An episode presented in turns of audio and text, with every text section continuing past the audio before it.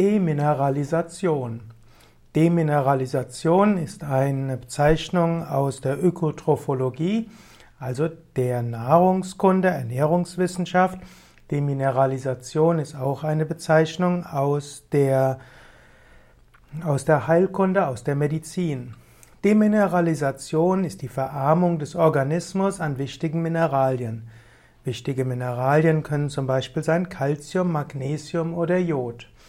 Bestimmte Teile des Organismus können demineralisieren, zum Beispiel die Knochen, das nennt sich dann Osteoporose.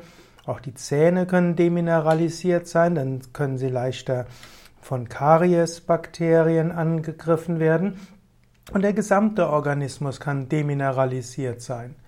Demineralisation kann kommen wegen einer Mangelernährung, kann kommen wegen einer Erkrankung, die dazu führt, dass Mineralien nicht mehr richtig aufgenommen werden.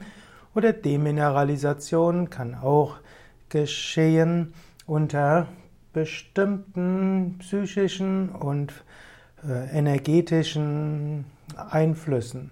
Denn Körper und Geist hängen miteinander zusammen. Demineralisation kann auch Auswirkungen haben auf die Psyche. Und so sollte man, wenn man psychisch irgendwo sich nicht gut fühlt, auch überprüfen, wie steht es mit den Mineralien, wie steht es mit Vitaminen, wie steht es mit Schilddrüsenhormonen, mit Diabetes, Blutdruck und so weiter.